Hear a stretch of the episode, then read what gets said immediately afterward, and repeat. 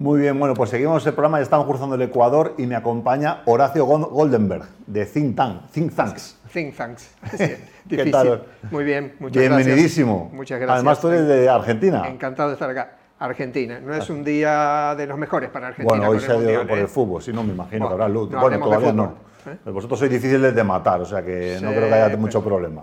Qué decepción. Bueno, bueno eh, Horacio, vamos, a, vamos al tema, porque tú eres eh, tecnólogo, tienes además, bueno, de profesión, ingeniero eléctrico y electrónico, ¿Sí? con dilatada experiencia que te estás pillando. Has estado en Motorola, en Bell South, en Telefónica, o sea, has estado un montón de años en el sector telco, ¿no? Sí, mucho. Has desarrollado toda tu carrera y además, bueno, estos últimos años como inversor, como business advisor y también profesor de escuelas de negocios, ¿no? Así es y ayudas en una empresa argentina que sois más de 150 personas. Así es. Con el tema de la transformación digital. Sí. ¿No? Cuéntame por qué.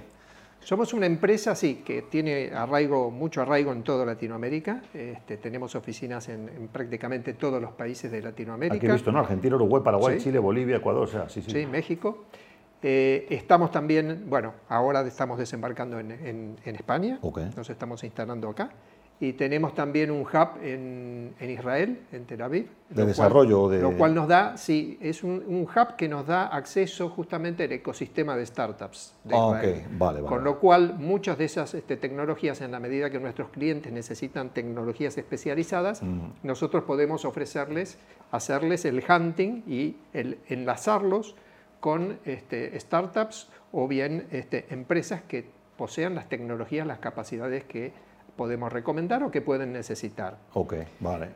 Porque, ¿qué es lo que nosotros, cómo nos definimos? A ver, nos definimos como una, una consultora que trae, estamos orientada al segmento de las pymes y, traemos las, las, capacidades, digamos, las, las eh, habilidades de las grandes consultoras, pero para este segmento de pymes, ofrecemos hacer proyectos de no más de tres meses, este, con un gran agregado de valor, porque nuestra eh, concepción de la transformación digital no es tan solo la digitalización, yo llamo, hago una diferencia importante, hacemos cuéntame, cuéntame, sobre eso. Digitalización es digitalizar, lo que llamamos digitalización, es digitalizar los procesos de negocio tal cual están. Ok, lo que está en papel en un PDF, Lo que está en papel, claro. ¿Tiene valor? Tiene valor. ¿Cuánto valor? 10% digamos, ¿eh? un valor de una incrementalidad lineal este, respecto a la mejora eh, que, implica.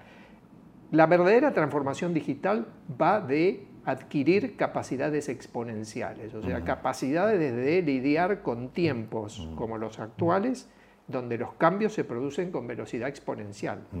Y esto viene dado, hay, hay motivos para esto, que es los semiconductores. Los semiconductores desde el año 1970 siguen una ley exponencial, es decir, se duplica su potencia cada dos años, su capacidad de procesamiento, disminuyen los costos a la mitad y disminuye el consumo de potencia. igualmente deberían hacerlo las empresas porque si no lo harán los competidores. Así es. Es decir, Aquellos, estamos viviendo esta etapa de disrupción porque lo exponencial empieza siendo muy lento, mucho más lento que lo lineal, pero llega un momento en donde se dispara.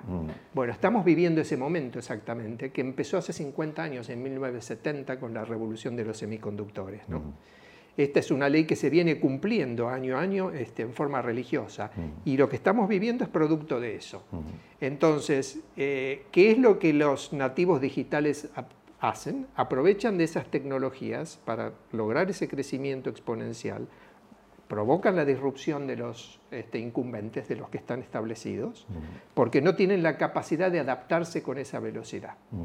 Entonces, la transformación digital va de incorporar tecnologías digitales, para ser ágil digitalmente. ¿Cómo, recomendamos nosotros y cuál es nuestra, nuestra, el, foco de nuestra consultoría y de, nuestra, de la transformación que, impulsamos? Es que las empresas se modularicen sus capacidades y puedan orquestarlas como piezas de un Lego. Y puedan armar este, y rearmarse, recomponerse, entonces con agilidad. Que entonces podrán responder ágilmente a los cambios del entorno. ¿no? Claro, porque esa es la gran pregunta que, digamos hay en el mercado. ¿Cuál es la realidad económica de España y de muchísimos otros países de Latinoamérica, me consta, que eh, las empresas pymes son el 90 y pico por ciento del tejido industrial, del tejido empresarial, perdón. Entonces, claro, eh, sí, un empresario tiene a lo mejor 5, son 10, 5, 10, 20 personas y quiere digitalizarse, quiere, quiere competir en el mundo este exponencial y, ¿por dónde empieza? Eh, tal cual. ¿No? y es que hasta, hasta aquí en España han hecho hasta kits de ayuda digital, es que tiene hasta el dinero, pero ¿por dónde empieza? Sí. Bueno, no es fácil para una empresa, este, para una pyme, una, este, del tamaño que dices, pequeña, porque no cuenta con los recursos, porque además el negocio actual le consume todas sus energías. ¿sí? Tampoco entiende muy bien por qué debo cambiar si lo vengo haciendo bien. Bueno, pero, ve, pero ve que la barba del vecino... Exacto, pero el éxito pasado no es garantía de éxito futuro, mm. para empezar. Esa es la proyección lineal, ese es el cerebro lineal que tenemos mm. este, y estamos viviendo una situación de exponencialidad. Eh, y, eso produce este, estas disrupciones. ¿no? Entonces, ¿por qué este, debo cambiar? Claramente debo cambiar, es inevitable cambiar porque si no lo hago, en algún momento la disrupción me va a llegar tarde o temprano. Eh, les ha llegado a las grandes empresas, grandes, hemos visto grandes marcas este, desbarrancar, hablemos Motorola, Microsoft. Bueno, Facebook eh, o Twitter ahora que está a punto de... bueno, hemos, visto, hemos visto, los más grandes desbarrancar este, y y la disrupción además no viene de, viene de otras industrias. La disrupción en la telefonía móvil, en los teléfonos móviles, vino de, Apple, que no estaba en la industria de telecomunicaciones. Apple revolucionó la música y no era una discográfica tampoco, y no lo es. Sin embargo, hizo una disrupción en el campo de la música también. WhatsApp mismo mm. es, hizo, hizo, una disrupción en las comunicaciones, mató todo lo que era la mensajería del texto. Y sin tener este, ninguna infraestructura. y yo lo viví en carne propia porque estaba en Telefónica, mm. este, porque a alguien que está en el negocio le es muy difícil cortarse un brazo mm. este, para poder evolucionar, para, para, hacer crecer un brazo distinto. ¿no? Y, y, los SMS eran este, muy valiosos para nosotros. Y era el mega negocio. Y, ahora, y ahora es cero cero, es este, solo para las, aplicaciones, para, la, para los, este, los passwords, ¿no? para el factor de autenticación. Entonces, eh, la capacidad como organismos vivos, las empresas, este, tienen que evolucionar y son aquellas que tienen capacidad de, adaptarse las que sobrevivirán. es, tal cual es darwiniano esto. Entonces, aquellos que se adapten sobrevivirán para adaptarse en estos tiempos de cambios tan tremendos y con la velocidad que se dan, hay que tener agilidad digital basado en este, tecnologías digitales. Pero va mucho más allá de tener este, unos cuantos cacharros digitales, digamos. ¿no? va, va, mucho más, es no solo ser digital, digamos, no solo hacer digital, sino ser digital. Es un cambio de mentalidad importante. La otra cosa que nosotros traemos, y estábamos hablando de esto antes de, comenzar esta, esta charla, es el tema de sustentabilidad. Ah, sí, importante, porque claro, se acerca a un entorno en el cual las empresas van a tener que rendir cuentas hasta por, lo que contaminamos, ¿no? Claro, la sustentabilidad eh, también, así como la pandemia aceleró la digitalización, hay una cantidad, lamentablemente, la guerra de Ucrania está haciendo mucho más patente la necesidad de eh, tener fuentes renovables de energía, de transitar rápidamente esa, este, esa sostenibilidad. Por otro lado, el cambio climático, hemos vivido un verano este, realmente atroz en toda Europa, se están produciendo cambios, está claro que el cambio climático está instalado, los polos se están derritiendo, tenemos que hacer algo al respecto. Creo que esto y, y esta eh, esta guerra este, alrededor de la energía que se, nos, que se está dando nos va también a hacer transitar más, más rápidamente este proceso de, este, hacia la sostenibilidad. ¿no? Las generaciones actuales, digamos las generaciones jóvenes, tienen mucha más conciencia de este, mi generación respecto al cuidado del medio ambiente y a lo que está este, sucediendo. Eh, felizmente, realmente, porque además ellos son los herederos de este planeta este, y sus este, generaciones venideras lo serán también. Está muy bueno que este, ocuparse entonces del planeta seriamente y, explotar los recursos, pero con sostenibilidad. Nosotros en Think Tanks tenemos esas capacidades de este, integrar incluso a nuestros proyectos. Estamos en la intersección de la transformación digital y la sostenibilidad. Tenemos entonces la capacidad de hacer proyectos de transformación digital con sostenibilidad y viceversa, proyectos de sostenibilidad apalancados por este, una transformación digital.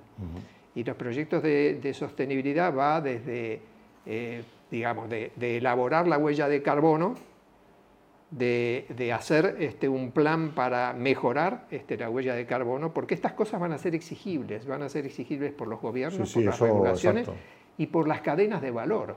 Es decir, no, guste o no, o estemos más de acuerdo o menos de acuerdo, lo que sí es cierto que viene y... Porque los nuevos consumidores nos van a exigir eso, nos están exigiendo eso, y entonces las cadenas de valor y aquellos este, que son dominantes en las cadenas de valor dictarán también para sus este, proveedores, para su cadena, este, el cumplimiento de normas de sostenibilidad, como ocurre en otros ámbitos.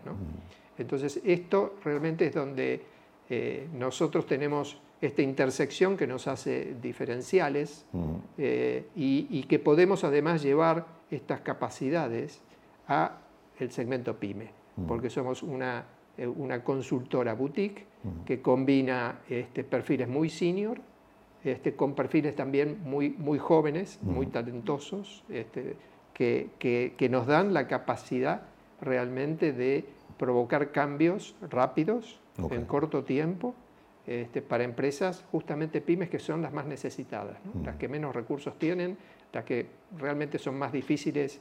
Todos, todas las grandes consultoras apuntan a las grandes empresas, obviamente. Este, pero es el, proceso este de la larga cola. Esta larga cola de pymes mm. es mucho más importante este, que lo que puede ser el volumen de negocios incluso en las grandes empresas. Por eso desde nuestro negocio también apuntamos a, hacer, eh, a poder tener eh, acceso a esa larga cola, es decir, a poder hacer negocios de menor envergadura, de una envergadura adecuada a una pyme, pero muchos porque eh, por, este efecto de larga cola. Sí, bueno, que, y que sea una empresa pequeña no significa que sea necesariamente pequeña en facturación o rentabilidad. Hay empresas de 10, 20 empleados que están facturando, empresas industriales, por ejemplo, empresas que perfectamente tienen el dinero para, implantar eh, cualquier tipo de proyectos eh, pero sí necesitan ayuda ¿no? de alguien que lo guíe, sobre todo porque comprar tecnología, como tú sabes, pues es, es un, tema, es un tema delicado. Además, este tema que, que, hablabas de la dualidad, ¿no? de la mm. operación dual. Tengo que atender mi negocio actual. El día a día, ¿no? El, día a día, que me, financia... Este, nos da de comer todo, todos los meses. Y, y, a la vez transformarme. Entonces, mm. ¿cómo hago en una pyme para manejar esa dualidad? Mm. Bueno, e, esa es la metodología y las capacidades que nosotros podemos ofertar. Qué bueno. Bueno, pues Horacio, muchísimas gracias por, tu visita. La verdad que os deseamos un súper feliz aterrizaje aquí en España. Las pymes españolas sí necesitan mucha tecnología, o sea que va a venir súper bien. Y me ha llamado la atención esto de que trabajáis también con Israel, porque es un país que además es, eh, aparte de ser un ecosistema de startups increíble, también en ciberseguridad son punteros. O sea que también la ciberseguridad. Manejo, manejo, del agua también. Que está afectando, por ejemplo, la ciberseguridad está afectando a, las pymes incluso. El otro día. Ah, sí me comentaron un, fabricante de latas de, conserva, de, bueno, no voy a decir qué, hacen porque se puede saber la empresa, pero tuvo un ataque de ciberseguridad y estuvieron con un ransomware secuestrados, una empresa pequeñita que, hacía latas de, comida. O sea, que todos somos blancos del, delito este, informático. Qué bueno, pues Horacio Gondel, muchísimas gracias y nos vemos gracias pronto. A ti. Seguro que compartiremos éxitos de aquí a pocos meses. Cómo no, muchísimas gracias. ¿eh?